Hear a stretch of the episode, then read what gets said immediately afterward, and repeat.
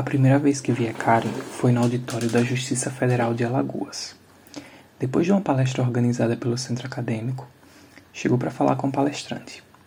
Aos 18 anos, sorridente e de cabelos presos, ela agradeceu a organização e fez uma pergunta tímida, porém toda fundamentada. Depois de um tempo, o Rodrigo, nosso amigo, veio me contar que aquela caloura queria se somar à nossa organização. Entre militância, grupo de pesquisa, amadurecimento coletivo, dividir espaços com a Karen é compartilhar, além de crises, afeto, como ela fez questão de frisar durante toda a entrevista, curiosidade, coragem e uma risada fácil, que derruba qualquer parede existente. Ela é uma das pessoas mais inteligentes e articuladas que eu conheço, e faz questão de dizer que o processo de autocobrança e de cobrança externa dói e adoece e que além de sermos mais gentis com os outros, temos que ser mais gentis com nós mesmos. Ela é mestranda em Direito Econômico e Economia Política pela Faculdade de Direito da Universidade de São Paulo, bacharel em Direito pela Universidade Federal de Alagoas e escrevente de gabinete de segunda instância no Tribunal de Justiça do Estado de São Paulo. De cabelos cacheados e ruivos ao vento, escrevendo poesia e soltando sua gargalhada gostosa. É assim que você tem que se preparar para receber a nossa primeira lembrancinha da nossa convidada, que vem discutir o sistema de endividamento do povo brasileiro. Senhoras e senhores, com vocês, Karen Pimentel.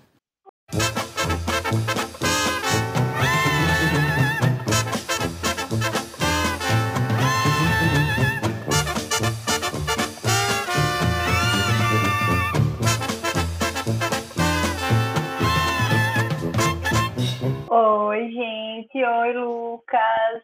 Bom dia, boa tarde, boa noite, boa madrugada para quem nos escuta. Estou muito feliz de ter sido convidada como cobaia. Estamos aqui no episódio piloto, né? Ainda aprendendo como é que faz essa coisa de podcast. Não, e, e quando eu pensei em você, é porque a nossa história na pesquisa ela caminha junto, né? Então, assim. E porque você é uma pessoa que começou o primeiro período, já estava na pesquisa e está até hoje aí então, vamos lá. Nosso podcast tem o nome Feira de Ciências. Eu não sei se ainda vai continuar sendo esse, mas assim, o objetivo inicial é que seja Feira de Ciências Sociais para gente grande. E aí eu queria saber de você, quem é você na banca da Feira de Ciências? Você já participou de Feira de Ciências? Quem era a pequena Karen? A Karen era a que segurava a cartolina, colocava as bordinhas de papel crepom, era que fazia, você vai levar isso, você vai levar isso, você vai levar isso, o nome da nossa equipe vai ser tal, e a gente vai fazer tudo isso dessa maneira. Você era a que distribuía a lembrancinha e fazia o controle de assinaturas para ser a que tinha mais a que tinha mais pessoas que foram visitar a sua banquinha, porque existia essa competição também, ou você que fica tentando adivinhar quem é o fiscal, então manipulava as pessoas, tentava vender um pouco ali. Não, não vou falar, não, toma uma lembrancinha aqui. Quem era você na fila da Feira de Ciências? Bom, então, gente, meu nome é Karen, Karen Pimentel. Eu tenho 25 anos. Eu acho que é importante também dizer um pouco essa coisa da idade, quando a gente está falando de pesquisa no Brasil. Eu tenho 25 anos, eu faço mestrado, eu sou mestranda em Direito Econômico e Economia Política pelo programa de pós-graduação da Faculdade de Direito da USP. É, e eu sou servidora pública do Tribunal de Justiça, então isso é outra coisa importante para falar, que eu não sou, não tenho dedicação exclusiva à vida acadêmica. Quem eu era na feira de ciências? Eu era a pessoa mandona. Amo. Então, nem, nem, nem suspeitava, menina, olha. Era a pessoa mandona, bem neurótica, que tá organizava ah, tudo. Ficava olhando tudo, tinha campeonato, eu era super competitiva. E aí, eu quando amo. eu não era, quando eu não era mandona, eu era a pessoa que saía distribuindo lembrancinha e trazendo o povo para assinar na lista de sequência. Com certeza, porque era mais importante ter uma lista grande não sobrar lembrancinha e dar lembrancinha boa. E, e, teve algum tema de feira de ciências que você hoje para e faz? Meu Deus do céu, eu falei sobre isso Ou então um mais marcante, sei lá. Então, eu acho que a feira de ciências mais marcante que eu participei era a Feira das Nações, que era um evento bem tradicional do meu colégio. Uhum. E aí, além da gente falar sobre os países, a gente fazer uma dança. Eu lembro que eu apresentei sobre a África do Sul e tal. A gente dançou. Amo. Já era a época do Waka Waka? Ou, ou... Não, não, não, não. Foi um ano antes de Waka Waka. Ah, então chegou Aí, na quando... Copa, você já sabia tudo de África do Sul. Exatamente. Quando chegou no. Quando o Waka Waka foi lançado em 2010, depois todos os grupos começaram a fazer dançar Waka Waka. E o meu foi o último que não dançou. e você falou que era importante dizer a idade. Por que, que você acha importante dizer a idade? Então, eu acho que é legal a gente dizer a idade na pesquisa, porque tem muita gente que, ah, será que eu estou muito velho? Será que eu estou muito novo? Vou pesquisar. Ah, porque eu tenho que emendar o mestrado logo que sai da graduação. Ah, porque. Não, gente. Como é que você decidiu, então? Você emendou, mas era o seu plano quando você fez, entrou na graduação? Você. É, eu acho que eu tenho uma, uma coisa assim um pouco parecida de sempre fui aquela pessoa que gostava muito de ler, tinha facilidade de comunicação, então todo mundo dizia, ah, tem que fazer direito, gosta de ler, vai fazer direito. E na verdade eu queria fazer jornalismo. Então também. É, amigo, é muita gente. Nós dois a gente nasceu para comunicação. E aí eu queria muito fazer jornalismo. Só que aquela coisa, pressão dos pais e tal, não sei o quê, vai fazer direito, porque direito dá um leque de possibilidades, enfim, aquela história que todo mundo conhece. E eu acabei fazendo vestibular para direito. Não me arrependo, acho que tá tudo bem, literalmente nesse caso tá tudo bem. Uhum. É... Mas a minha vontade quando eu entrei no direito era viver a universidade. Eu queria muito viver o que a universidade tinha para proporcionar. Então, eu tentei extensão, eu fui na pesquisa, e aí é que entra, gente, a minha relação com o Lucas, porque eu entrei no movimento estudantil. Fazendo movimento estudantil na época do governo Dilma. Luxos. Eu entrei no movimento estudantil, e por incrível que pareça, como as pessoas que eu encontrei dentro do centro acadêmico, como Lucas, Renato, Júlia, Isabel, que eram mais velhos que eu, é, todos eles tinham algum vínculo com pesquisa. Assim. Então, assim, é, foi muito legal para mim, porque, ao contrário do que muita gente pensa, é, o movimento estudantil não me apartou dos estudos. Pelo contrário, assim, foi no movimento estudantil que eu descobri que eu gostava de estudar. Ah, isso é muito importante ouvir, porque é... estigmatização, né? Hashtag estigmatizações é... e as pessoas estigmatizam e acham que ah, a pessoa entra no movimento estudantil para ir para festa, para paquerar ou para querer ser revolucionário. E não...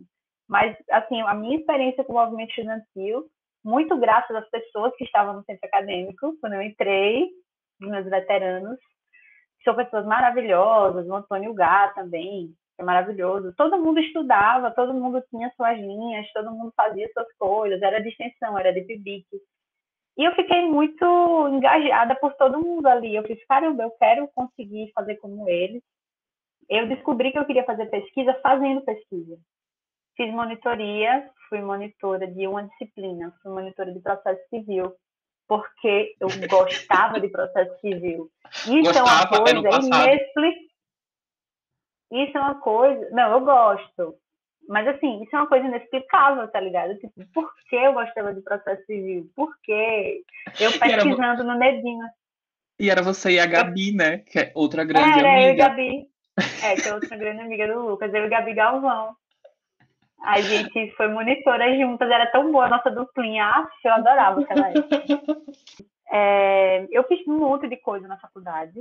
Mas eu poderia ter sido qualquer coisa. Eu estagiei, eu fui no movimento estudantil e aí eu, eu acho que eu me encontrei nessa coisa da pesquisa, porque as tarefas que eu gostava de fazer no movimento estudantil eram tarefas de formação.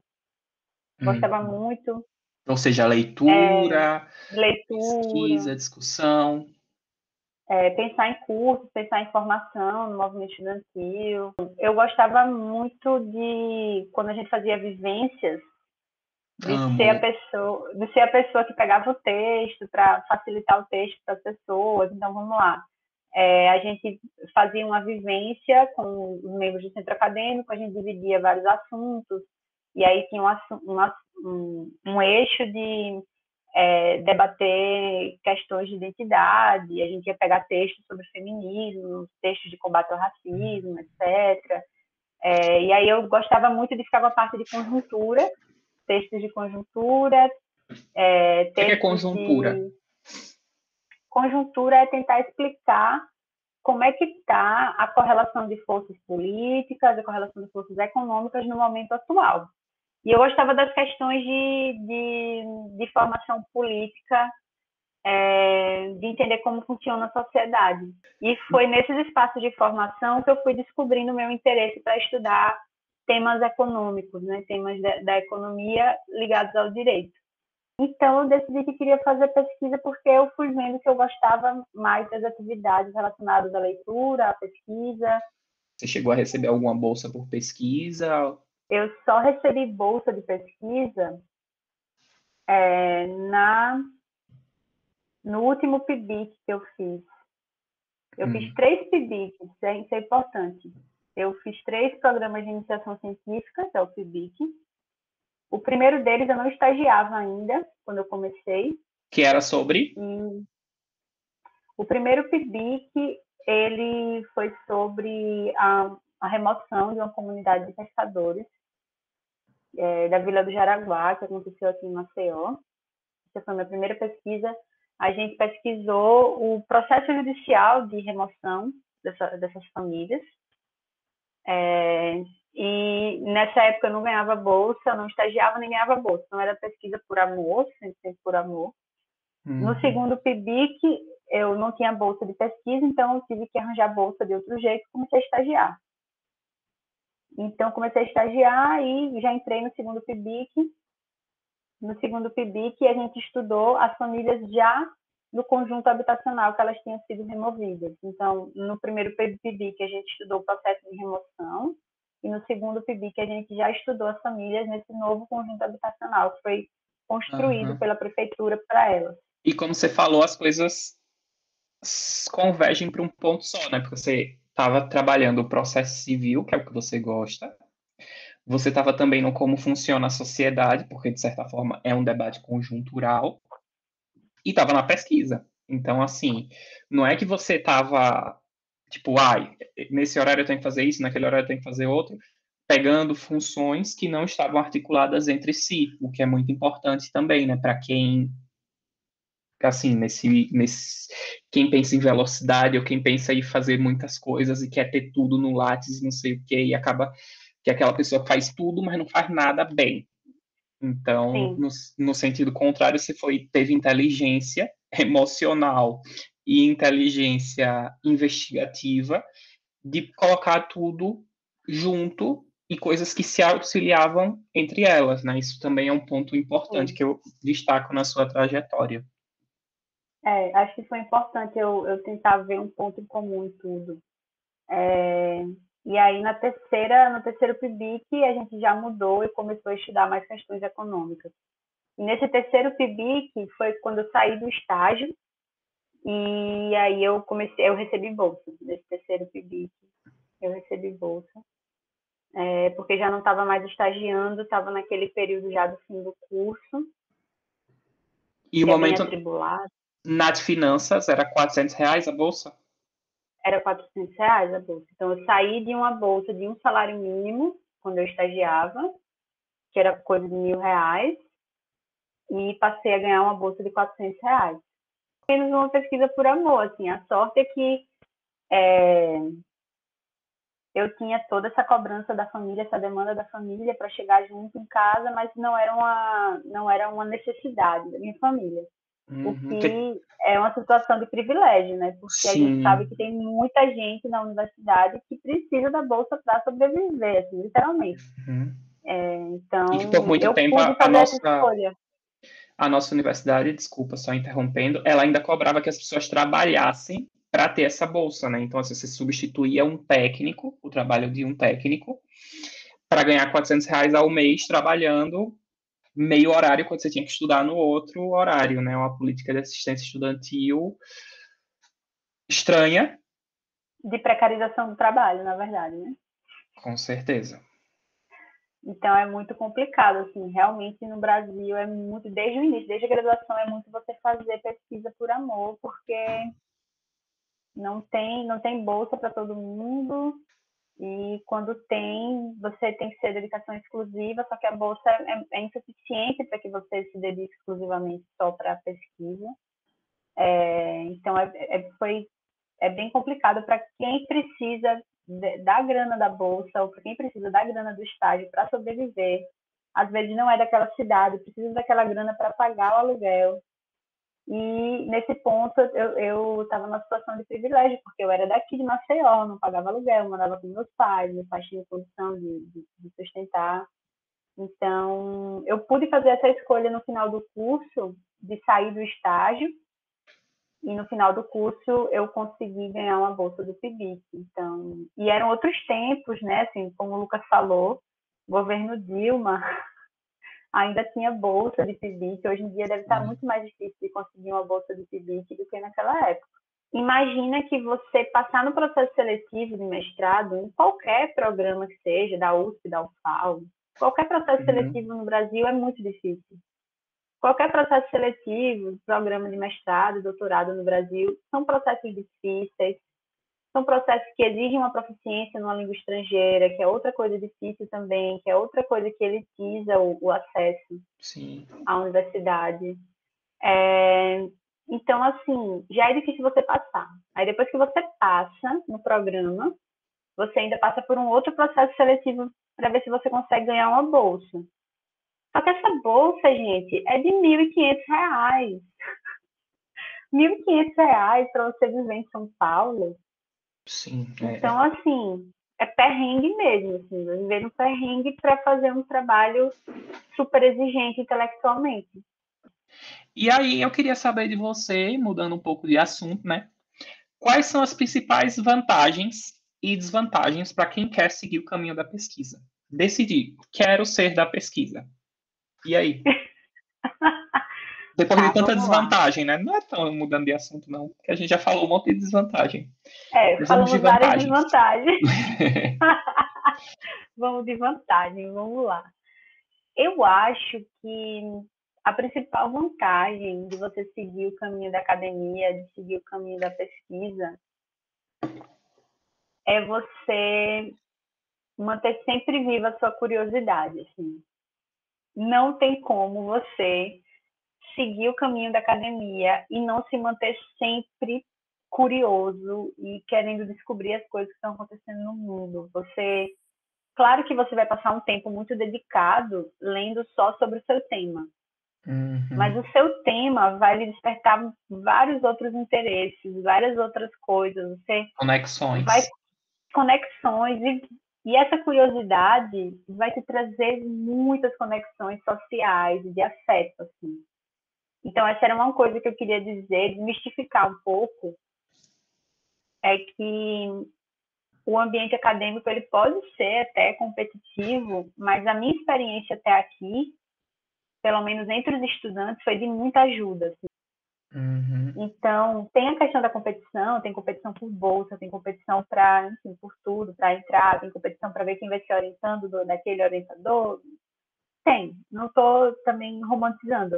Tem puxada mas... de tapete, sim. Tem, tem puxada de tapete, tem tudo isso. Mas, por outro lado, todo mundo.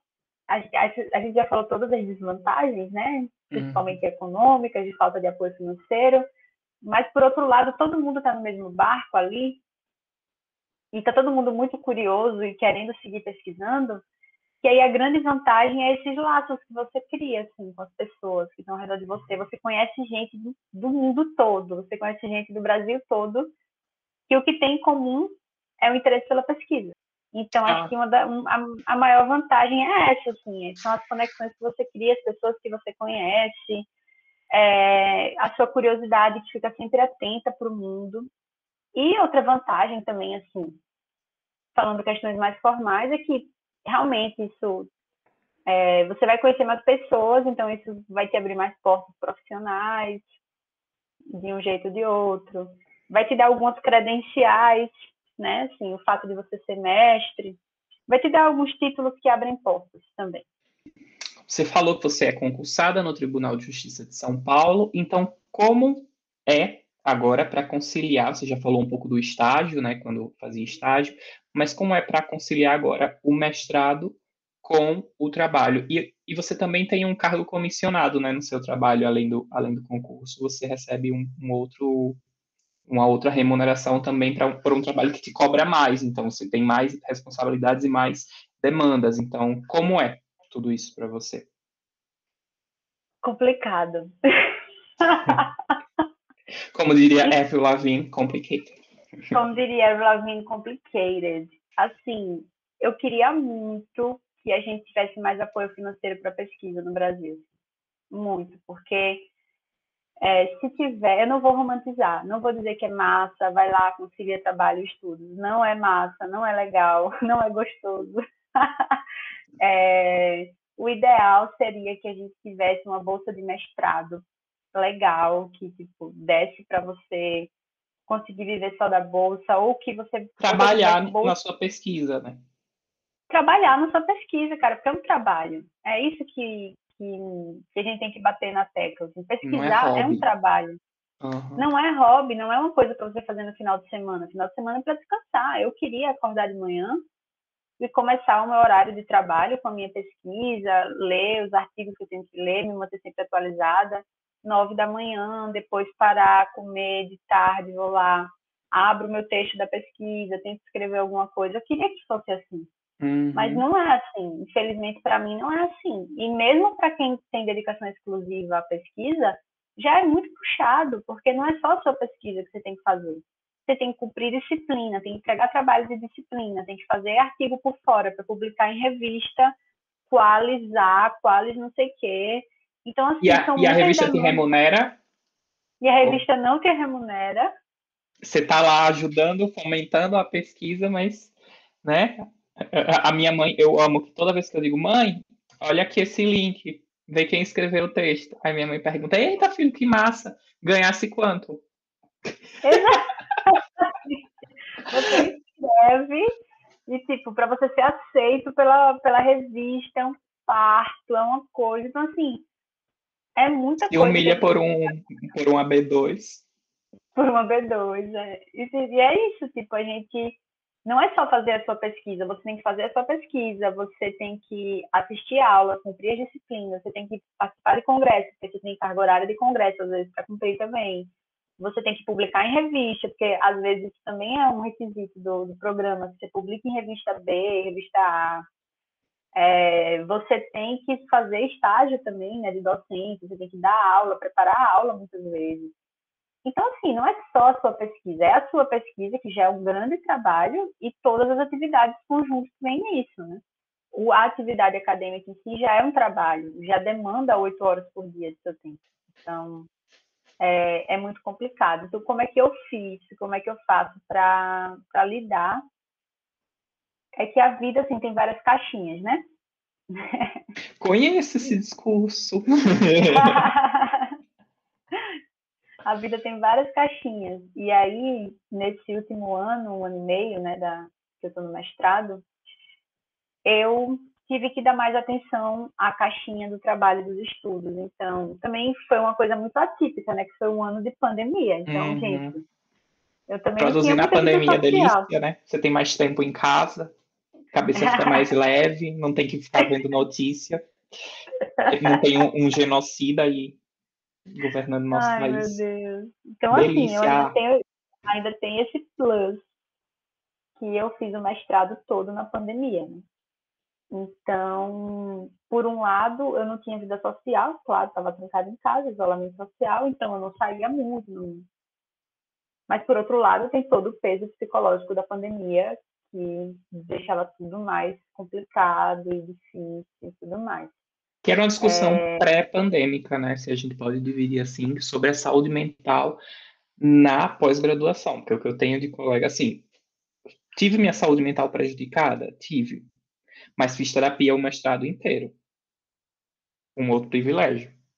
Então, assim, eu soube separar bem, também porque o meu terapeuta, né, o nosso terapeuta, que é o mesmo, Por isso que eu disse, conheça essa história da caixinha. Isso é a cara do Rocha. E aí, é...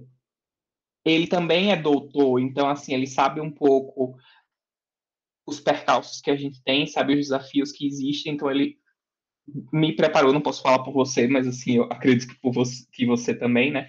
É, ele me preparou, nos preparou bem para pisar nesse, nesse caminho. Então, assim, não é um caminho fácil pré-pandemia. Não é um caminho fácil pré-pandemia. E na pandemia é muito complicado.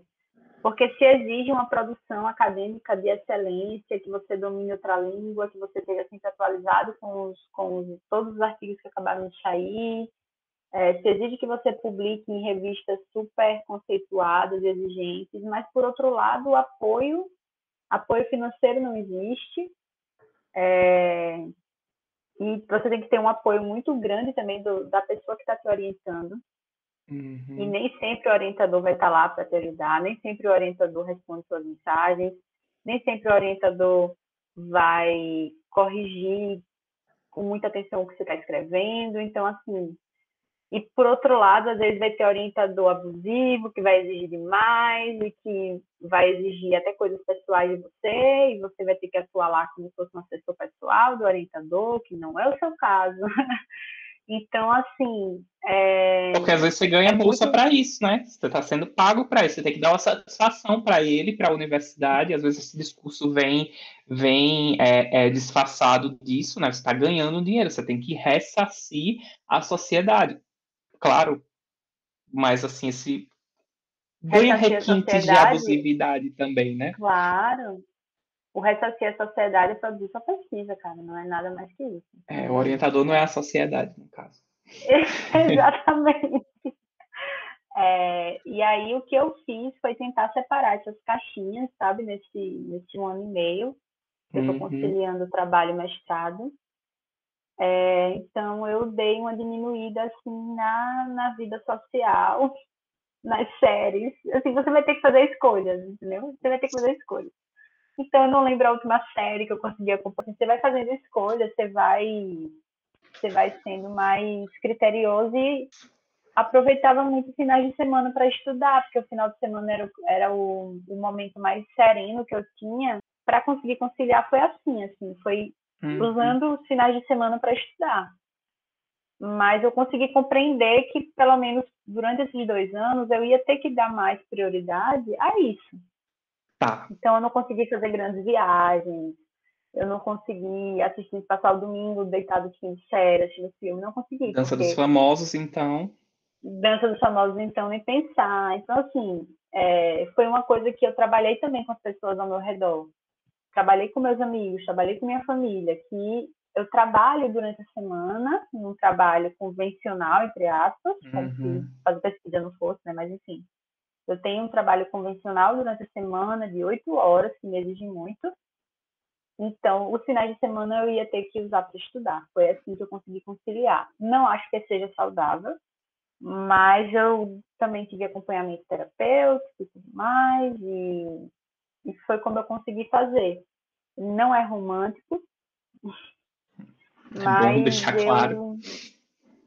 É, não é romântico, não é para ficar batendo palma para mim, dizendo arrasou garota, porque assim, o ideal mesmo seria que todo mundo pudesse fazer a escolha de se quisesse dedicar só à academia, sabe? Agora, mudando um pouco para a parte de tema de pesquisa, que a gente ainda não chegou nele. Estamos nos alongando, porém está um papo legal, um papo bacana, um papo maneiro e importante. Então vamos seguir. A ideia é, a gente já viu muito aquela discussão que eu acho bem problemática, acho importante, porém problemática, de que sua avó entenderia seu tema de pesquisa? Então eu faço essa pergunta para você. E aí eu não quero saber, porque a economia, para mim, ela já é um grande problema. Mas vamos lá. Supondo que sua avó entenda ou não entenda o tema do seu projeto de pesquisa, como é que você explicaria da forma mais mastigadíssima possível o seu projeto? Tá, vamos lá. O meu projeto de pesquisa é sobre o processo que aconteceu no Brasil, principalmente a partir de 2003, no primeiro governo Lula, que foi um aumento muito importante, um aumento expressivo do endividamento das famílias brasileiras. Hum. O meu objetivo, o objetivo do meu projeto é estudar o que foi que causou esse endividamento. Como é que o direito ele foi utilizado para criar novos instrumentos, novos, novos tipos de crédito, novas modalidades de crédito que facilitaram o acesso das famílias à dívida. Eu não sei se isso é tão popular assim, mas a gente escutou muito ouvir falar que no, na época do governo Lula a gente teve uma democratização do crédito. Sim. Ou então a gente já ouviu muito falar que no governo Lula a gente teve um processo de bancarização, as pessoas finalmente criaram contas no banco. Que a gente teve um processo de inclusão financeira. Uhum. Então, o, o desafio do meu projeto de pesquisa é olhar mais de perto esse fenômeno. Esse fenômeno que sempre foi tratado de uma maneira muito cor-de-rosa, no sentido de romântico, assim, de olhar para esse processo e dizer, nossa, as pessoas não dependem mais de agiotas, agora elas podem, elas têm conta no banco, as pessoas têm conta no banco, então isso dá dignidade a elas, elas conseguem ter acesso a crédito, e com acesso a crédito elas conseguem financiar o próprio carro, com acesso a crédito elas conseguem financiar a casa, com acesso a crédito elas conseguem financiar a geladeira, fogão, é, toda essa coisa que a gente falou que aconteceu no governo Lula uhum. e que todo mundo fala chama de democratização do crédito. Eu queria olhar para esse processo e entender o processo pelos efeitos negativos que ele também gerou, que é se de um lado esse processo de facilitação do acesso ao crédito ele foi importante para que pessoas que nunca tiveram acesso a carro, a geladeira, a a bens geladeira, fogão, bens de consumo duráveis, né, que eram muito inacessíveis para uma parcela da população, é, eu queria entender o lado do endividamento, porque quando a gente fala, até o, o termo que a gente usa, democratização do crédito, inclusão financeira, tá, o que é essa inclusão financeira? O que é essa democratização do crédito? O outro lado do crédito é a dívida. Uhum. Para ter um crédito, existe alguém endividado. Então, não dá para a gente olhar para esse processo e só falar que, ah, olha só o crédito sendo concedido, olha só as pessoas comprando coisas. Tá, mas todo crédito. A custo de, quê, né? Eu amo essa pergunta, a custo de quê? É a pergunta, é, a, a pergunta que move o pesquisador. De... É, a custo de quê? E aí, o meu trabalho ele vai estudar os, os instrumentos jurídicos né, que foram criados nessa época que facilitaram o acesso ao crédito e que, por outro lado, promoveram o endividamento em massa da população uhum. brasileira. E aí, como eu estou estudando esse fenômeno é, uma década depois, a gente está em 2020, isso, o, o meu marco é 2003, quase 20 anos depois, se a gente está estudando, eu vou tentar relacionar os efeitos desse endividamento das famílias com a crise econômica que a gente é, começou a passar no Brasil em 2015. Se teria alguma relação. A, a grande pergunta da minha pesquisa é: existe alguma relação entre o aumento do endividamento das famílias e a crise econômica que começou em 2015 no Brasil? E tu já Essa tem é pista para dar para gente? Ó, pelo que eu tenho estudado, eu acho que dá para dá traçar uma correlação, sim é, a gente teve um crescimento muito expressivo, né, vertiginoso, não vertiginoso, um crescimento bom durante o governo Lula, 2003 a 2010. A partir de 2011, o desempenho econômico brasileiro já vem caindo. Em 2014, 2015, já entra a recessão. É justamente após um grande boom do endividamento das famílias no Brasil, mas isso poderia ser só uma coincidência, né? uma coincidência temporal. Mas eu acho que dá para traçar uma correlação, porque o que sustentou esse crescimento durante o primeiro governo Lula foi essa demanda endividada. Então, uhum. vejam, aumentou a demanda por produtos, aumentou a demanda por serviços, mas essa demanda não era qualquer demanda. Essa procura nova que se uhum. criou por bens de consumo, etc., esse mercado consumidor que foi criado durante o governo Lula, era um mercado consumidor muito específico, porque era um mercado consumidor endividado, não era qualquer mercado consumidor. Então, eu acho que a gente já tem elementos suficientes para conseguir traçar correlações. Demanda endividada, ela não se sustenta no longo prazo. Então, durante aquele período de 2003 a 2010, essa demanda endividada deu conta de acelerar a economia, mas a partir de 2010, 2011, a gente já vai vendo que o endividamento ele não consegue segurar a demanda por muito tempo. E sem demanda, a gente não tem produção. Uhum. Sem produção, não tem crescimento econômico. Sem crescimento econômico, não tem emprego. Sem emprego, as pessoas não têm dinheiro para pagar as dívidas que elas contraíram antes, no momento Entendi. que elas achavam que estava tudo bem. Então, acho que tem tudo a ver. Mas ainda estou pesquisando, estou vendo aí. Eu assim, espero ter conseguido. Não, espero eu, ter conseguido eu entendi. Agora surgiram várias questões. A primeira é: o que, é que seu pai acha disso? E aí, vamos fazer um retrospecto para entender quem é seu pai nesse momento. Porque Karen, não se pode ver um podcast, mas Karen está com a camisa de Lula. Karen está usando a camisa Lula. E aí, Karen, assim como eu também, um pouco na minha, no, na minha dissertação, está escrevendo, está fazendo uma pesquisa apontando críticas diretas a um projeto de governo. E aí, um projeto de governo, e já vou fazendo o seu lado também, um governo, ele não é. No caso, vamos esquecer o governo Bolsonaro, tirar o governo Bolsonaro desse, porque é problemático e não tem lado bom aí. Mas, assim, um governo, ele é contraditório, assim como quase tudo na nossa vida. Então, assim, como é que você vê? Eu vou, eu vou reformular a pergunta para diminuir a armadilha. Mas como é que você vê, por exemplo, nesse momento que a gente vive, apontar críticas e apontar críticas coerentes a um governo que é apontado como um bom governo, que teve seus problemas, mas com o referencial que, que a gente tem hoje, é um grande governo, Sim. E escrever nesse momento. Então, qual é a função social também do seu trabalho? Você de repente está escrevendo e pode chegar para o próprio Lula ou tem mecanismos para chegar dentro da direção do PT e dizer, ó, oh, tenho aqui um trabalho de uma universidade referenciada dizendo que nesse ponto da política econômica houve problemas. E aí jogo para você, porque você já entendeu minha pergunta.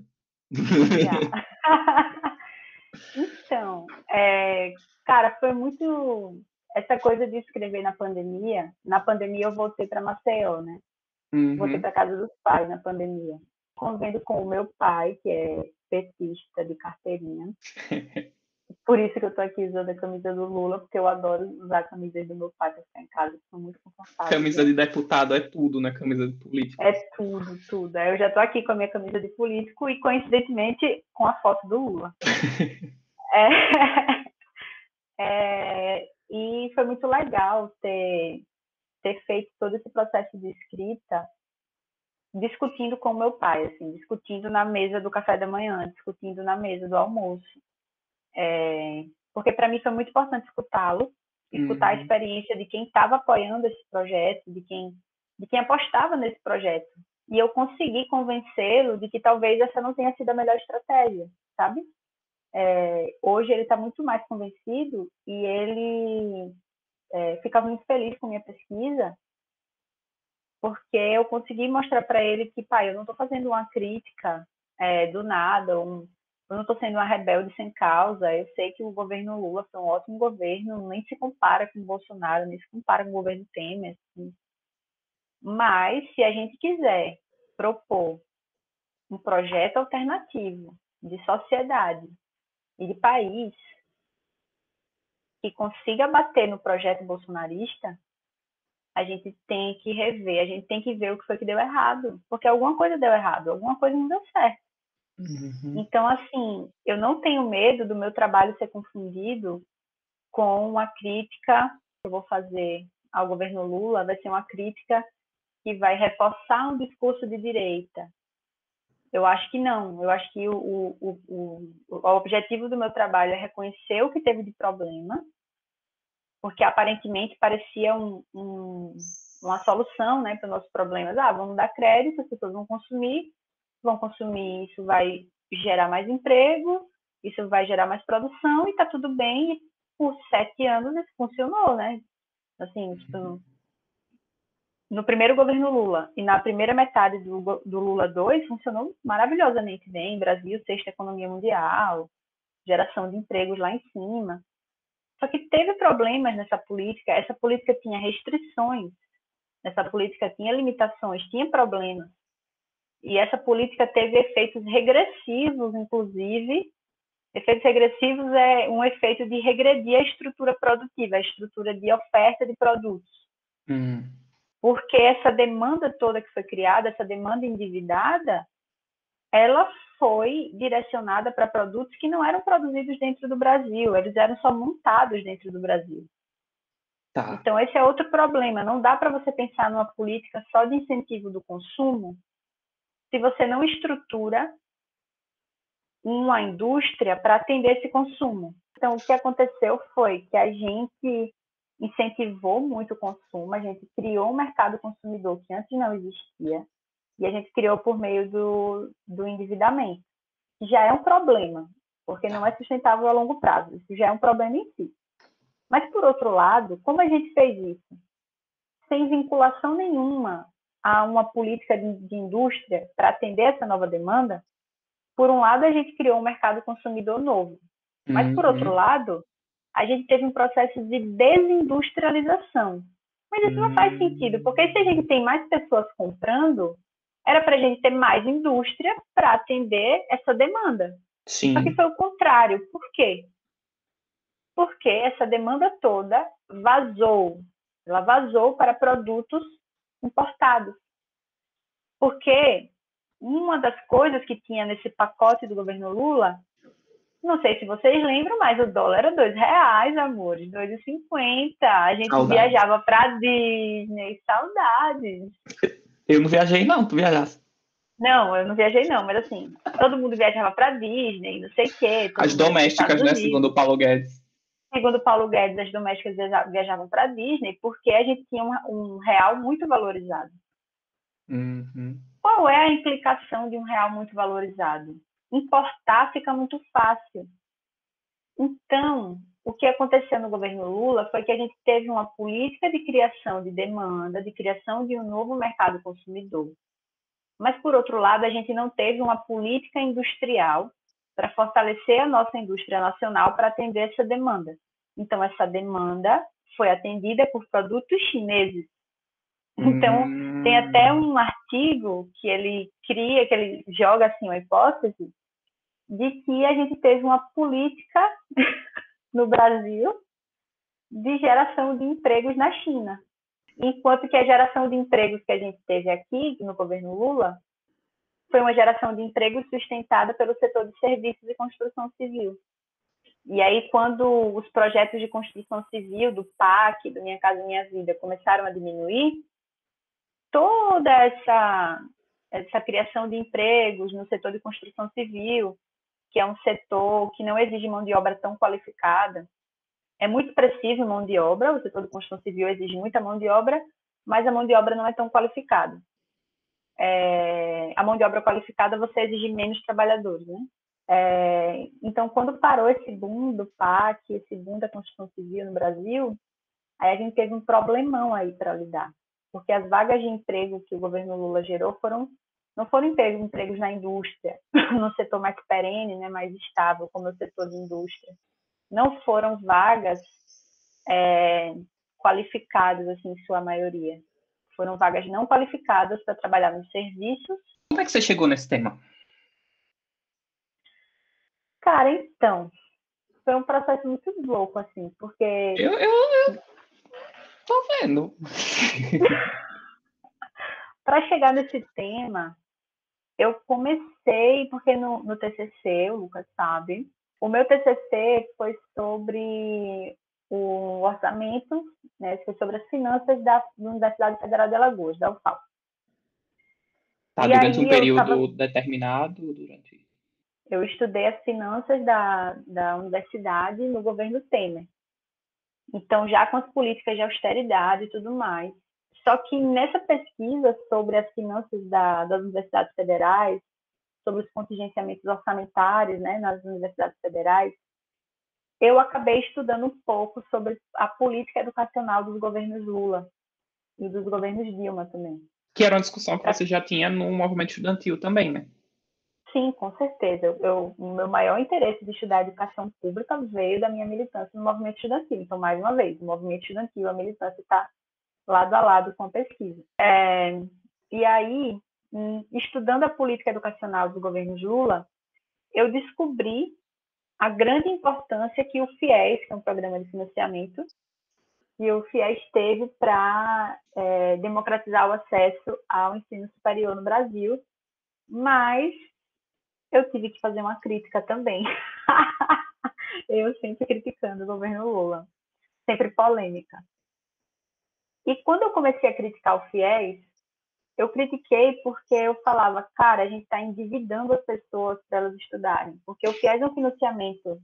Isso que eu ia pedir para você explicar o que é o FIES, mais ou menos, em linhas gerais. O FIES, tá. o FIES ele é o fundo né, de financiamento estudantil.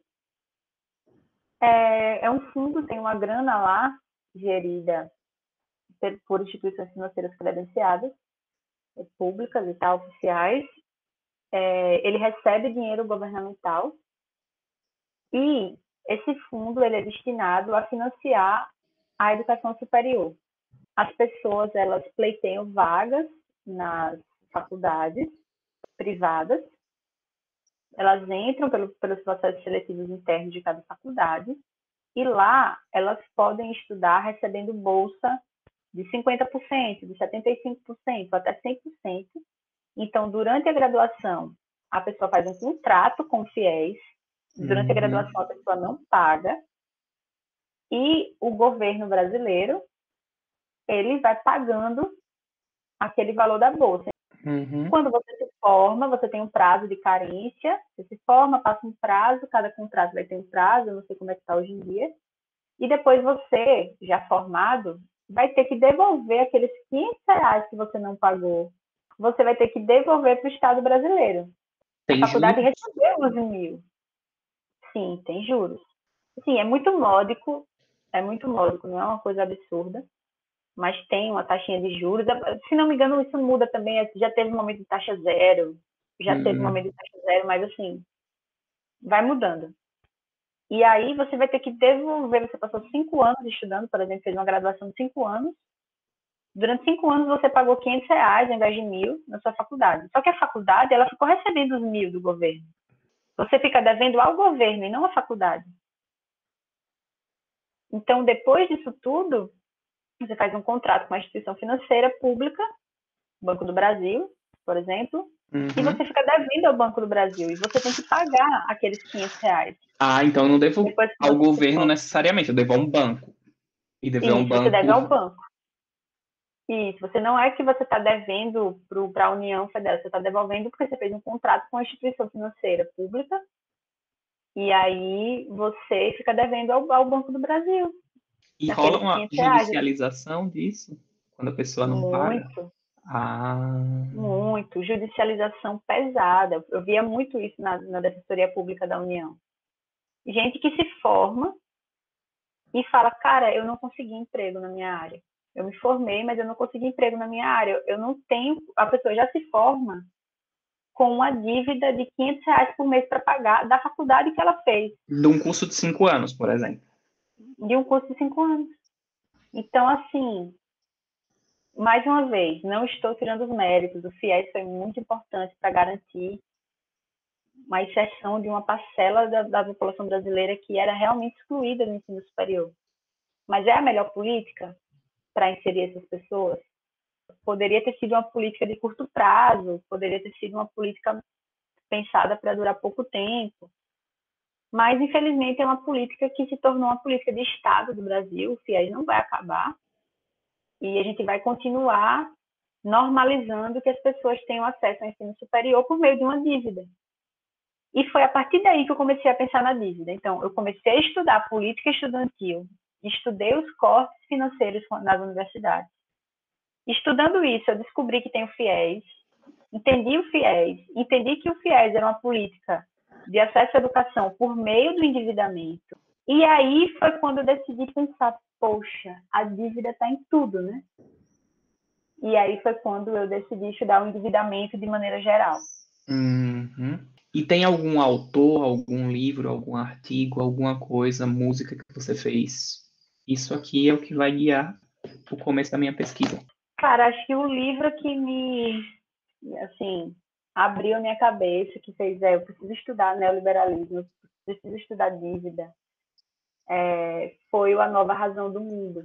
É. é, o A Nova Razão do Mundo, do Pierre Dardot, do Pierre, do Pierre Dardot e do Christian Laval, que saiu pela Boitempo em 2016. Anota aí, ouvinte.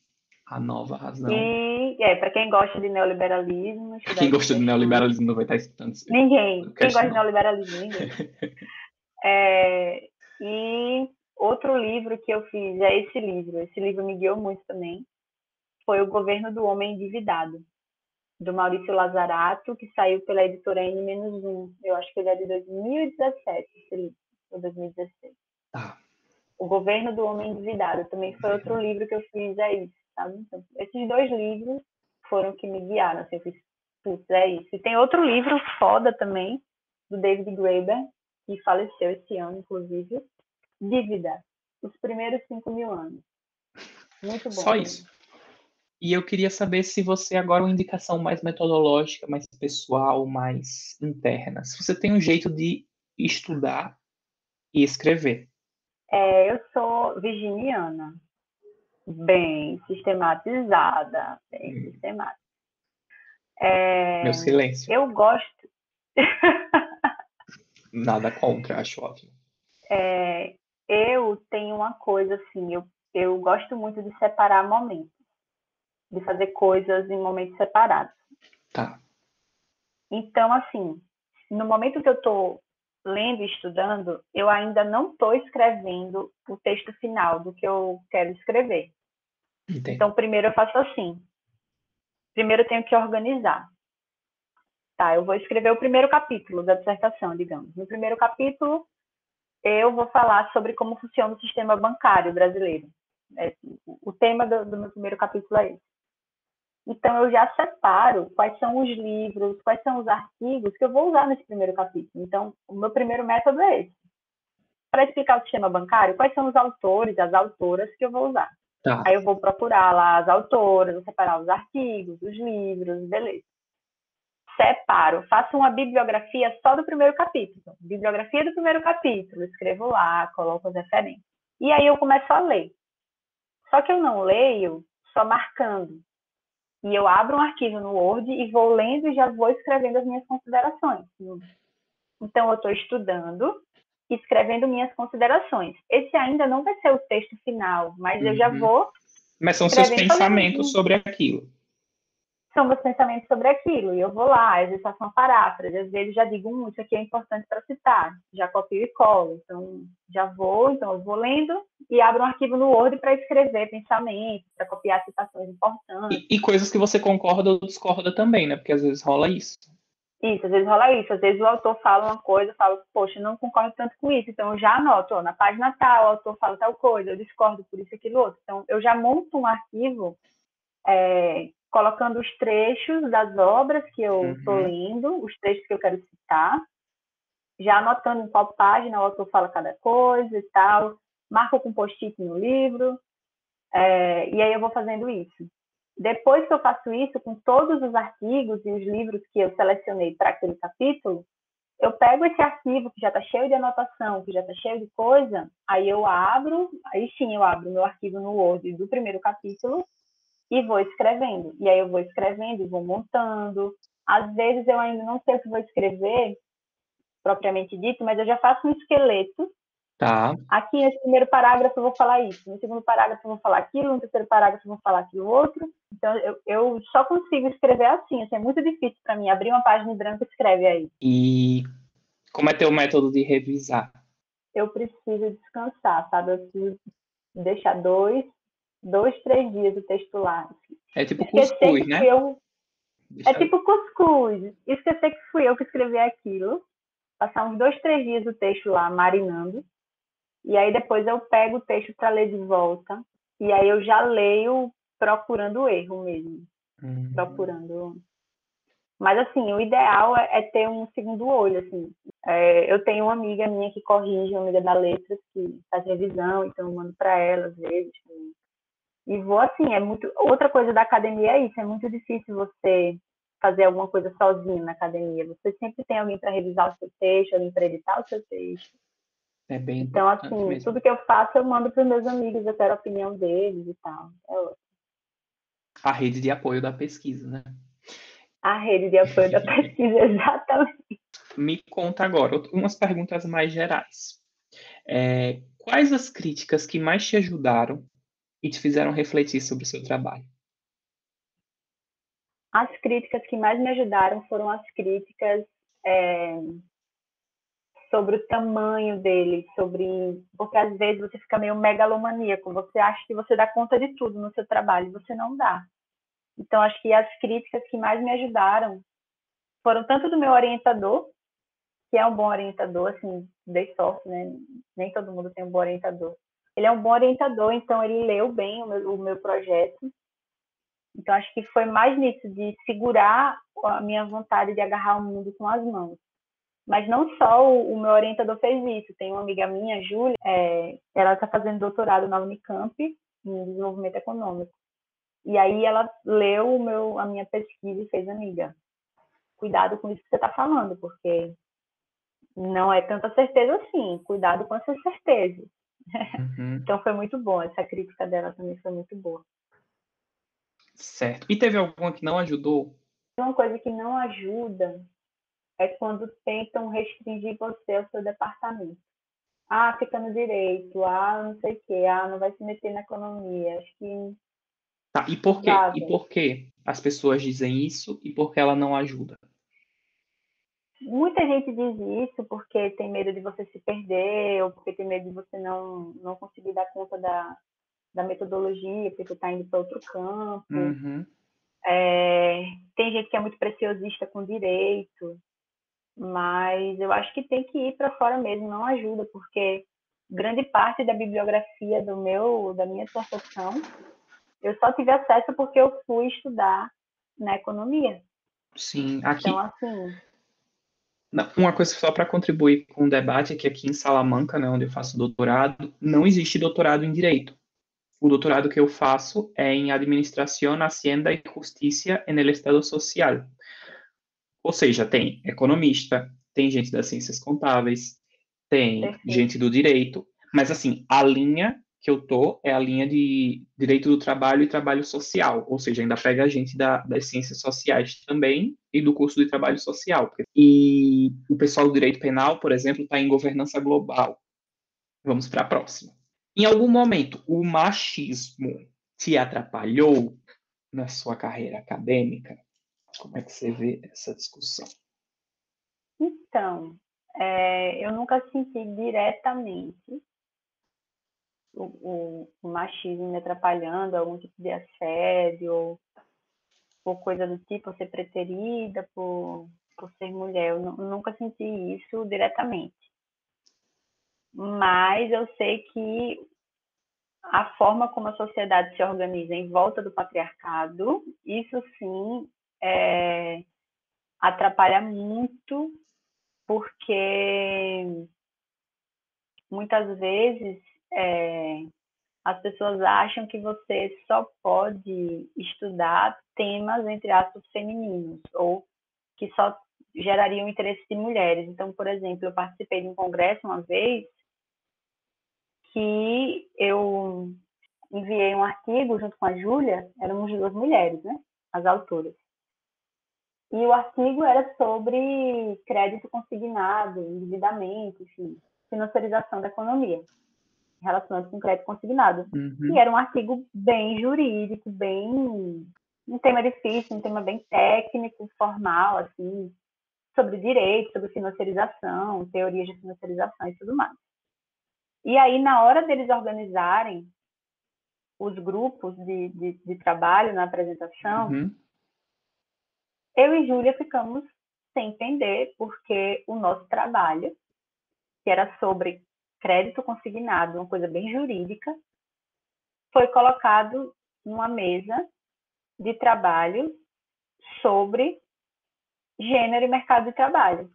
Que os trabalhos que as autoras. Porque só mulheres fazem empréstimo consignado. Aí eu fiquei sem entender. A gente até mandou e-mail para para o Congresso, a gente mandou e-mail falando, cara, o nosso trabalho não é sobre gênero, o nosso trabalho não faz recorte de gênero, a gente não tem nem competência para debater com, com elas, porque a gente não conhece a literatura, né? De, de mercado de trabalho e, e, e gênero, questões de gênero. O nosso trabalho não é sobre mercado de trabalho, ponto. Não é sobre o mundo do trabalho, não é sobre mercado de trabalho, não é sobre gênero. Por que então, que por que vocês colocaram? Por que colocaram o nosso trabalho, que é sobre finanças, dívida e, e, e havia, jurídico. E havia um outro, um, uma outra, um outro GT que vocês consideravam que era mais apropriado. Sim, aí existiam dois ou três GTs que eram mais apropriados. A gente até indicou quais seriam. E aí eles uhum. disseram, ah, me desculpe, mas é porque vocês enviaram. Enfim, eles fizeram por ordem de envio dos trabalhos, sei lá, eles organizaram GTs assim. E segundo eles, meio que o nosso sobrou, tipo, teve a pandemia, foi online, teve a pandemia e muitos trabalhos desistiram, outros trabalhos ficaram, outros não. Eles tiveram que reorganizar os GTs e por causa dessa reorganização dos GTs, muitos trabalhos ficaram soltos, ficaram sem, sem os seus GTs originários. Uhum. A gente tinha um GT originário que se desfez e aí eles pegaram o nosso trabalho e juntaram com um trabalho de gênero. Só que se fossem dois autores, homens, falando sobre crédito, eles teriam encaixado em outro GT. Eles não teriam pensado em colocar num GT de mercado de trabalho de gênero, que é uma pesquisa super relevante, super importante, que tem métodos próprios que eu e Júlia a gente não tinha capacidade de discutir. E eu fiquei bem impressionada com isso, porque é muito nítido que eles acham que porque nós duas somos mulheres, a gente pode falar sobre, a gente pode participar de uma mesa sobre gênero. Não, tipo, tem que ser pessoa que estuda o assunto, sim, porra, sim, tem que ser gente que entende do assunto. Não é porque eu sou mulher que eu tenho propriedade para chegar num debate, numa mesa, que é sobre mercado de trabalho e gênero. E, e, rolou algum, quando vocês apresentaram, rolou algum, algum grande interrogação assim no final que a galera Rolou. Não, rolou uma grande isso? interrogação assim. No começo da mesa, assim, rolou uma grande interrogação. Só que eu fiquei meio sem jeito, tipo, a gente tentou desenrolar a situação, a, Ou seja, vocês ainda pagaram autoras... um pato pelo, pela organização. Isso, exato. As pesquisadoras. É... Claro, a coordenadora. O problema é que, assim, as coordenadoras do GT, especificamente, as pessoas que estavam trabalhando no dia do evento, não tinham culpa, né? Então, Sim, claro. Não teve nenhum desconforto. A pesquisa da, da, das pesquisadoras eram, eram pesquisas muito importantes, muito boas.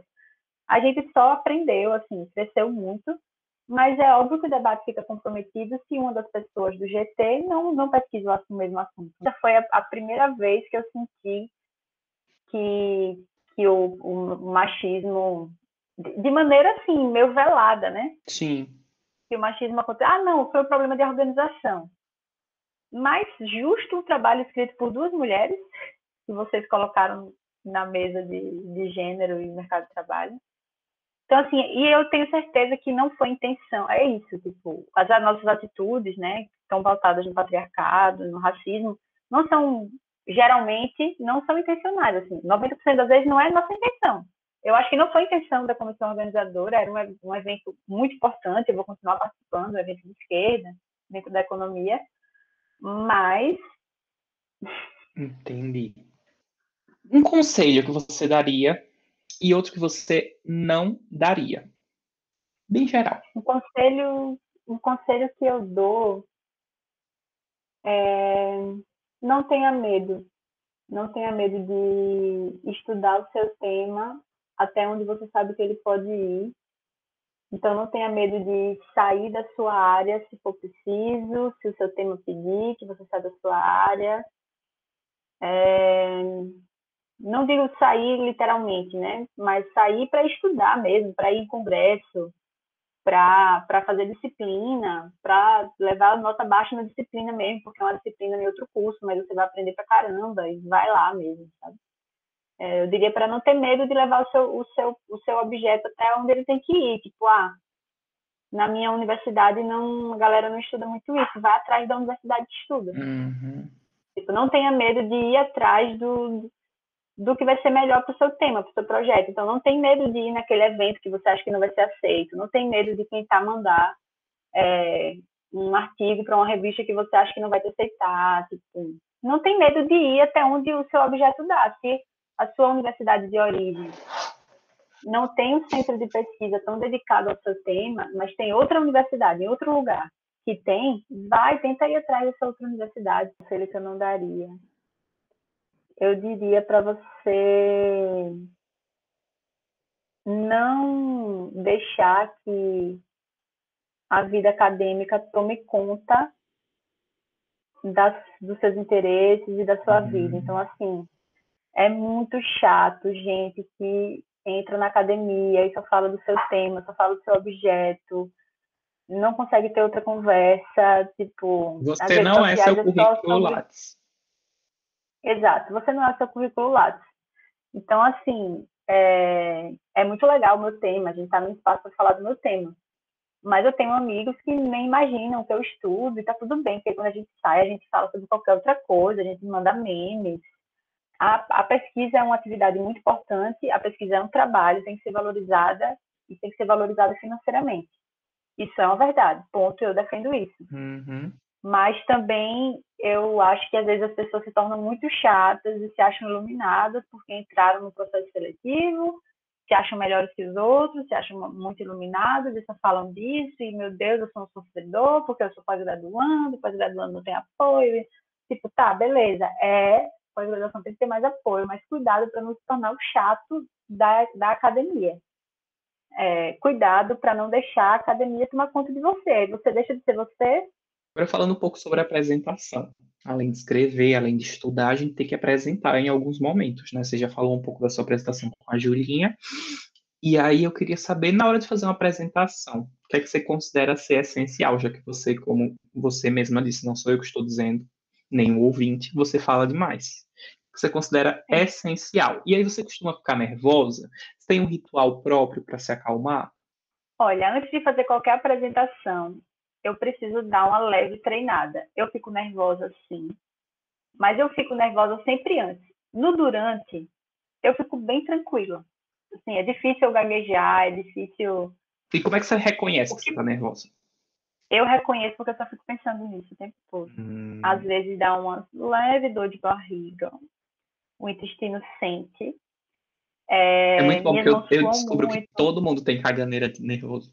Tem uma amiga minha que ela sempre tem, e ela vai participar. Eu não vou revelar quem é, porque vocês vão descobrir quem é, porque ela vai se denunciar. E ela vai dizer que tem dor de barriga e que ela toma um remédio específico. Não vamos falar sobre Perfeita. o remédio, mas ela toma o remédio, ela faz o remédio dela. Pois é, porque assim, realmente eu fico muito nervosa no dia anterior, ou até no dia eu fico nervosa. Na hora de apresentar eu não fico. O que é que me tranquiliza? Ter treinado. Se eu é treinei, bom. eu já fico tranquila.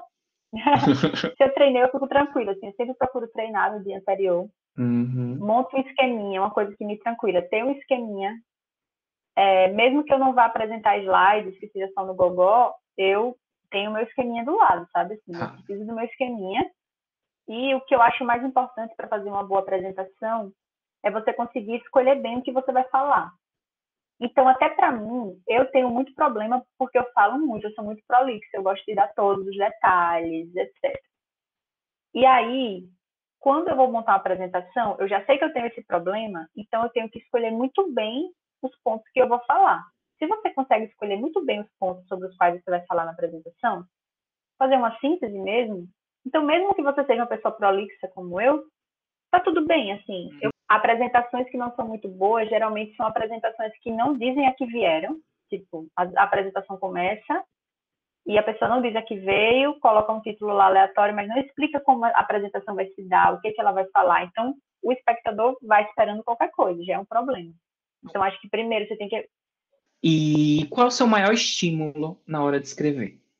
A escrita das outras pessoas. Então, assim, às vezes o que me estimula a escrever é ter lido um texto que eu achei muito foda. Eu fui, meu irmão, o cara escreveu isso, então isso me estimula muito a escrever. Tipo, ler bons textos uhum. me estimula muito a escrever. Então, assim, É, o Celso Furtado é um cara que escrevia bem demais. Então, assim, eu lia o livro do Celso Furtado quando eu estava estudando para o processo seletivo do mestrado. Uhum. E eu lia achando fantástico aquilo, achando, cara, eu quero escrever. Eu lia já querendo escrever alguma coisa, porque o cara escrevia muito bem.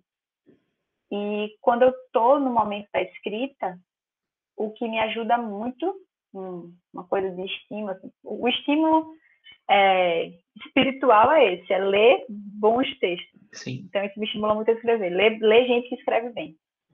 Mas o estímulo mesmo na hora da escrita, de continuar escrevendo, mesmo quando já estou cansada, gente, playlist no Spotify, Sério? piano, atmospherical piano, piano instrumental, eu boto lá. Mas tem que ser peaceful, e tem que ser só piano, não pode ter um monte de violino, um monte de coisa. Meu Deus, Só eu tô piano. chocado com a Karen. Tocando, menina, é tão bom, me estimula, eu boto piano aqui pra tocar e eu fico lá no ritmo do piano, digitando. É ótimo. Acha. Eu não consigo, não, ó. Eu, eu, assim, eu sou uma pessoa que morou. Precisa de silêncio. Precisa de Não, silêncio. nada, menina. Eu morei boa parte da minha vida no Santos Dumont, ali perto da UFAL.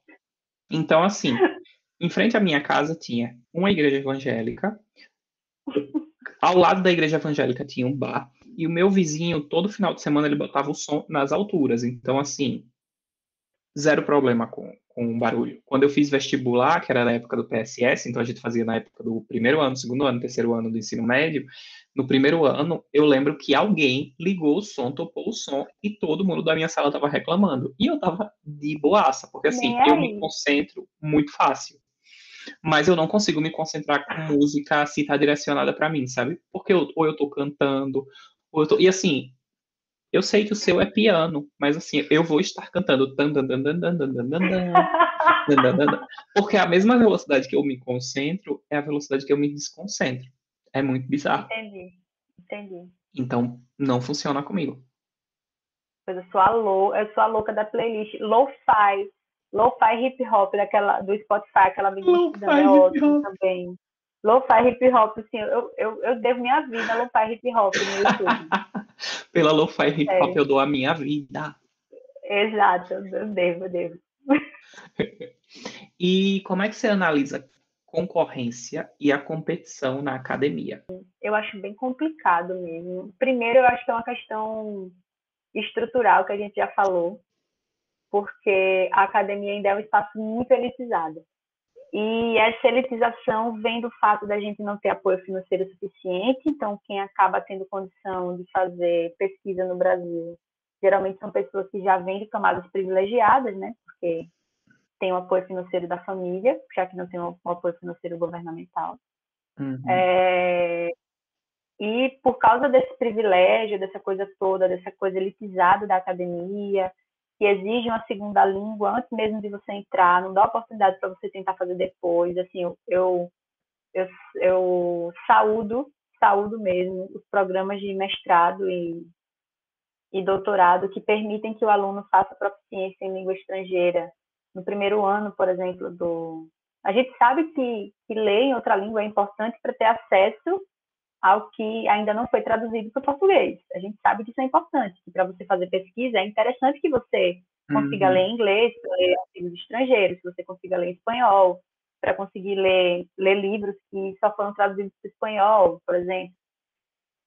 É importante, mas é importante também que a gente dê essa oportunidade para o pós-graduando. Tipo, o pós-graduando não está pronto, ele é pós-graduando. Sim. Então, assim, é, enfim, todas essas coisas que elitizam a academia tornam ela esse lugar, esse Olimpo dos deuses, dos abençoados que né, conseguiram entrar.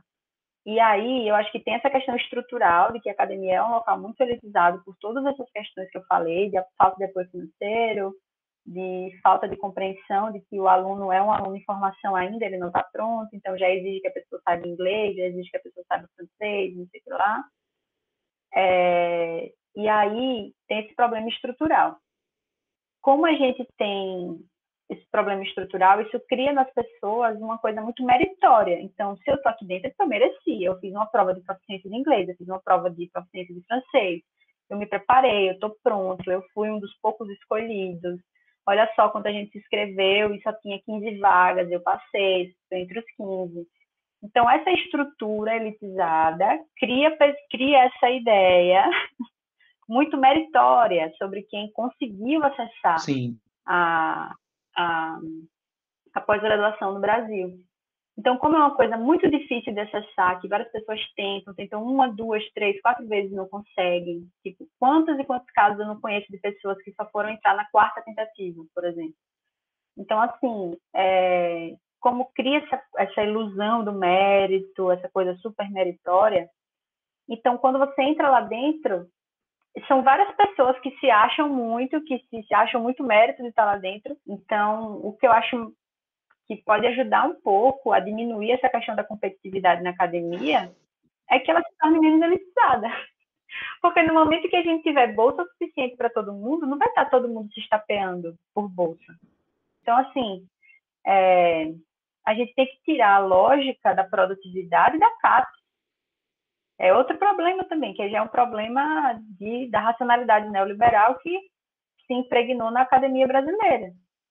Então, como é que você não quer que as pessoas sejam competitivas num ambiente que você precisa produzir X artigos por ano, que você precisa publicar na revista A, na revista B, na revista A1, A2, tipo... Que tudo é disputa. Você, tudo é disputa, tipo, ah, essa publiquei na revista tal, ah, não é tão bom porque é a revista B5, ah, não é tão bom porque é a revista B4. Então é isso, como você tinha falado antes, exigem que a gente já esteja pronto para uma coisa que é um processo. E esse Exato. foi um choque grande que eu tive, por exemplo, quando eu vim para cá. Porque no Brasil, a ideia que eles têm do pós-graduando é justamente dessa pessoa que já está pronta e que vai correr atrás, ela faz o caminho dela. E aqui na Espanha é justamente o contrário. Os professores te tratam tão como um dummy que às vezes você quer propor um evento, dizer, professor, eu gostaria de organizar isso aqui. E o professor olha para você e fala, não, mas pós-graduando não faz isso, não. É muito doido. Então, não tem como você não criar um, um ambiente de competição se a lógica é do mérito, se a lógica é da classificação das revistas, se a lógica é da produtividade. Então, cara, como é que você não quer criar um ambiente uhum. competitivo? Então, assim, mas, são as pessoas. Mas tu não acha também que tem um povo que é escroto, não? Principalmente no direito, que já é uma área de escroto. Tem, tem muita gente que, que gosta desse lugar. Tem muita gente que está na academia não pela coisa bonita que eu falei da curiosidade. Hashtag pesquisa como... por amor. É, não, tem muita gente que está na academia porque gosta de estar nesse mundo elitizado. Elite intelectual, que a gente ouve toda vez que chega na, na semana do Fera da universidade. Tem gente que gosta disso. Tem gente que está na academia para se sentir da elite intelectual, para se sentir é um poder simbólico. Pessoas. Poder simbólico, é. E aí, entre os professores, eu acho que é mais, assim, porque é uma galera que está muito enraizada nessa coisa da, da elite intelectual e aí é Sim. é complicado. E eu acho que outros tempos também, né? Vamos falar, por exemplo, de um professor que tem hoje 60 anos. Ele fez a graduação dele na época dos 20 ou dos 30, por exemplo, era um outro contexto, uma outra noção. A gente sabe, a gente teve professores, inclusive, que disseram para a gente: ah, para entrar na sala de aula tinha que estar de terno, tinha que estar isso. E às vezes esse pessoal não tem a flexibilidade, não tem a, o, o espírito, o investigador de se adaptar. E aí Não. continua reproduzindo. E tem outros que são é, deformados por essa lógica também, que deixa o poder subir a cabeça, que é comido pela competitividade, pela produtividade, e a, a relação de enxergar tudo isso e de se educar diante de tudo isso é também contra-hegemônica. Então, por mais que a gente esteja discutindo aqui como a gente quer atuar e como a gente vê a academia, de certa forma, também é bem problemático que esses comportamentos sigam existindo. Né? E aí eu queria saber dois pontos muito polêmicos que eu vejo hoje em dia e que a gente já discutiu, que é o primeiro, o LinkedIn, né? Que virou uma grande vitrine do nada, você dizer nada. Eu não aguento mais ver textos sobre a saída do Faustão da Globo e como ninguém é insubstituível. Enfim, como você vê isso? E como você vê do outro lado também a, o modo TikTok de tudo da vida, assim, as pessoas estão fazendo dancinha para explicar o que é trabalho escravo, as pessoas estão fazendo dancinha para explicar o que é um acari, as pessoas estão fazendo dancinha para qualquer coisa. Inclusive, eu acho muito engraçado, porque eu vejo professores antigos meus, da época do colégio, fazendo dancinha para explicar sei lá, o que é química orgânica? Qual é a fórmula de matemática? E eram pessoas muito sérias, que eu paro e faço, meu Deus, por que, que o povo está se submetendo a isso? Então, eu quero ouvir de você. O que, é que você acha? Tanto do LinkedIn quanto do TikTok, usado aí como plataforma de divulgar e enaltecer o trabalho, seja ele acadêmico ou seja ele profissional. É, são dois pontos polêmicos mesmo. Sobre o LinkedIn, eu não tenho muita opinião, porque eu nunca explorei tanto o LinkedIn como essa, essa plataforma é, acadêmica. O meu portfólio é o Lattes, assim, eu ainda estou no Lattes. E eu vi não sua foto do Lattes, é maravilhosa. Obrigada. Cabelão, hein? Tá tudo. Bem garota. Assim, ainda é o Lattes para mim, então eu não tenho muita, muita coisa para contribuir sobre o LinkedIn. Mas sobre a TikTokização, que a gente até conversou é, um dia. A gente fica se mandando, assim, né? TikToks. Falar, a gente fica se mandando TikToks. É, eu vou falar mais sobre a academia, né? Porque tá um fenômeno de TikTokização para tudo, mas assim, na academia, eu acho que, por um lado, é, se bem feito, é uma ferramenta importante de, de democratização da, da ciência, das pesquisas e tal. Se bem feito, pode ser pode ser um, uma ferramenta de comunicação bastante eficiente. Até porque tem quem consuma, mas né? Mas, por outro lado, o que parece é que não vai ser bem feito porque as pessoas estão usando o TikTok. Enquanto isso, estou fazendo a dancinha do TikTok para Karen. Conceito, exemplo, exemplo, conclusão. Apresentou. 15 minutos ah, apresentar um trabalho quando você pode apresentar em 15 segundos. Caiu o desafio. Por outro lado, é, eu acho que não vai ser bem utilizado porque também é uma expressão da precarização das relações de trabalho. Assim. E aí, o que acontece é que as pessoas estão vendo no TikTok, nessa, nas plataformas. O Instagram já fazia de... antes um pouco, né? no Instagram, elas estão tentando achar uma forma de conseguir se bancar. E eu, eu apoio as pessoas que tentam usar essa ferramenta. Por outro lado, tem que ter noção também, tipo, falar sobre trabalho escravo dançando não é legal. Falar sobre violência contra a mulher não é legal, dançando e com memes. É, então, tem que ter noção na hora de produzir conteúdo. E tem que ter muito cuidado para não transformar a vida acadêmica em mais uma commodity, né? Em mais um uhum. estilo de vida para se vender, né? Para vender, para vender estilo de vida. E aí entra na e discussão da assessoria de... acadêmica, né? E às vezes vendem fórmulas mágicas, né? E não é assim que funciona. Uhum. Uhum. E fora que isso destrói um pouco do, daquilo que a gente falou no início dos laços de solidariedade, né? Então Exato. a gente vai basear, tipo, é, a força que a Júlia me deu, cara, não tá não está escrito tudo que eu, que eu sou grata à Júlia. Então, assim, para eu conseguir entrar no mestrado. Então, assim, às vezes é meio triste que a gente tenha que substituir essas relações de afeto, porque eu, eu virei muito amiga da Júlia. Eu era, a gente era colega uhum. do, do centro acadêmico, mas não éramos tão próximos. Contemporâneas, eu gosto, né? Contemporâneas. É, éramos contemporâneas. mas não éramos tão próximas. E a gente se tornou muito próxima. A Júlia é uma das minhas melhores amigas hoje, uma das melhores coisas que São Paulo me deu. E a gente se aproximou por causa da academia. Então, assim, às vezes é muito triste ver que os laços de solidariedade estão sendo substituídos por laços de serviços, né? Então, você uhum. vende um serviço. Mas, por outro lado, cara, se você quer viver da academia, qual é o serviço que você pode Sim. prestar? Como é que você vai sobreviver? O que você sabe fazer é eu sei como passar no mestrado, eu sei como fazer uma boa prova de proficiência, eu sei como montar um bom projeto. E tudo isso o Lucas sabe, tudo isso eu sei. E, sinceramente, se eu não tivesse meu emprego, pode ser que eu fizesse uma assessoria acadêmica. Uhum. E conheces a brincadeira do Fuck, Mary Kill? Médio, Flick. É assim. Eu te dou três opções e você escolhe. Fuck, você sabe o que é fuck? Sei. Mary. Chanchar. Chanchar, Mary, Mary. Casar. E kill, matar. Ou seja, matar. um autor, eu quero, eu quero uma opinião sua. Um autor que você leu, que você não é no sentido literal, mas que você utilizaria ele de uma forma intensa, mas sem adentrar em suas obras. Um outro autor que você casaria, autor, autora, que você casaria no sentido de dizer, putz, eu preciso ler tudo que ele escreveu, que ela e ele ou ela escreveu, queria conviver, dividir a vida com essa pessoa. E um que você faz, meu Deus, perdi meu tempo lendo isso aqui, quero matar essa pessoa. Literal. Não. Estamos tratando de pontos abstratos. Tá, vamos lá. Fuck, Mary Kill. Fuck com o Foucault. Fuck com Foucault. Achei, achei apropriado. Mary, Mary com o Marx. E, hum. e Kill.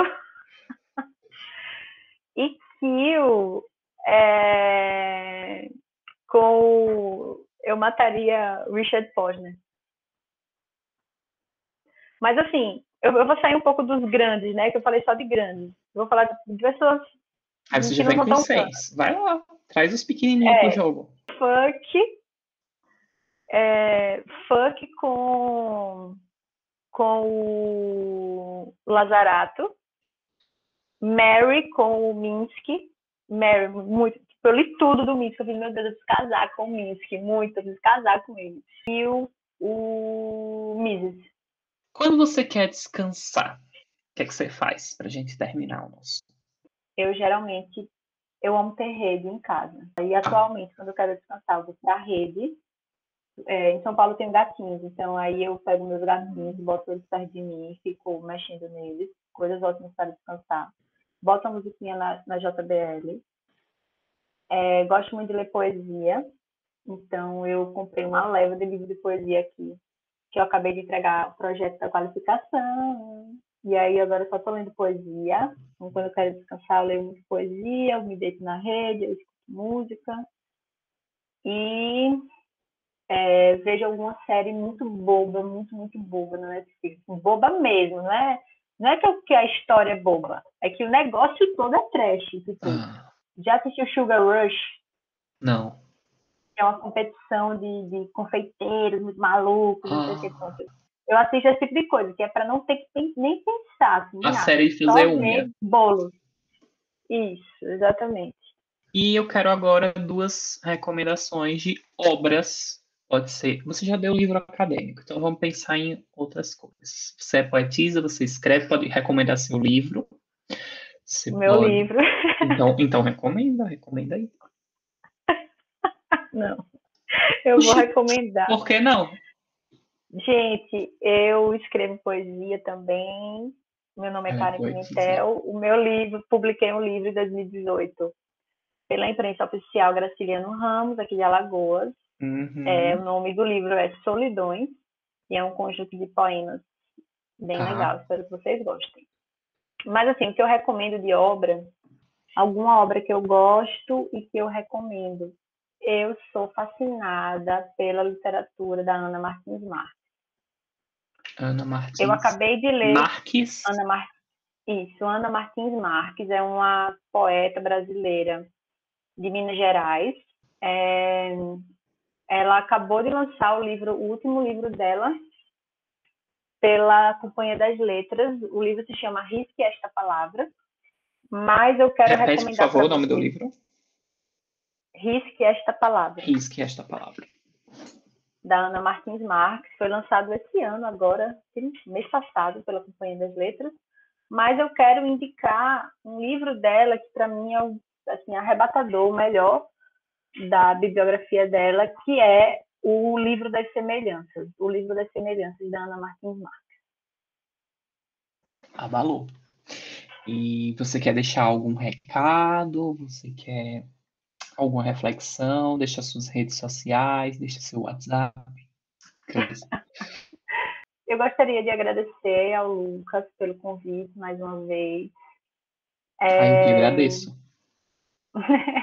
E a reflexão que eu quero deixar é que a gente continue insistindo na pesquisa, mesmo que, que pareça muito maluco você seguir carreira acadêmica no Brasil do Bolsonaro. Mas que a gente insista nisso, mas que a gente insista respeitando a nossa saúde mental. Então, insista, é o seu sonho, é o que você ama, mas a saúde mental pedir freio, não tenha medo de pedir ajuda. Você não está sozinho. A academia não é só competição. A academia não é só produtividade. Você tem certeza que vai conhecer muita gente bacana, muita gente legal no caminho, que vai te ajudar, que vai te estender a mão. Então, peça ajuda. Se você sentir que não está dando conta, cancela a matrícula naquela matéria, não tem problema. Se você sentir que não está dando conta, chega junto do seu representante discente, fala com ele, conversa com seu orientador, conversa com o pessoal da coordenação, tenta pedir um, um, uma prorrogação de prazo, mas não coloca sua saúde mental em risco por causa da academia e peça ajuda, porque você vai conseguir. Eu precisei pedir, pedir ajuda esse ano e eu não me arrependo. Foi ótimo ter pedido ajuda e eu só consegui é, eu não tranquei disciplina, eu consegui cumprir as disciplinas, eu consegui entregar a qualificação no prazo, mas eu só consegui porque eu pedi ajuda. Tive acompanhamento terapêutico, então tentem encontrar acompanhamento terapêutico nas faculdades de vocês, vejam se as universidades que vocês estudam oferecem algum tipo de serviço gratuito de saúde, caso você não tenha condição financeira de arcar. Algumas universidades oferecem, então não tenha medo de pedir ajuda, para conseguir passar por isso. Eu acho que eu só consegui passar porque eu tinha acompanhamento terapêutico, porque eu tinha uns amigos perto, porque eu não tinha medo de dizer que estava muito pesado. Então, é, a reflexão que eu queria deixar era essa: falem, falem, porque quando você fala sobre o problema, você consegue redimensionar o problema. E quando você redimensiona, você lida melhor com ele. Não estou dizendo que o problema é pequeno, às vezes o problema é grande mesmo, mas às vezes o problema é grande e a gente acha que é maior que a gente, mas não é. A gente é sempre maior que o problema. E com essas palavras, a gente se despede. Agradeço de novo a Karen. Muito obrigado. Foi uma conversa longa, porém uma conversa super gostosa. E muito obrigado, amiga.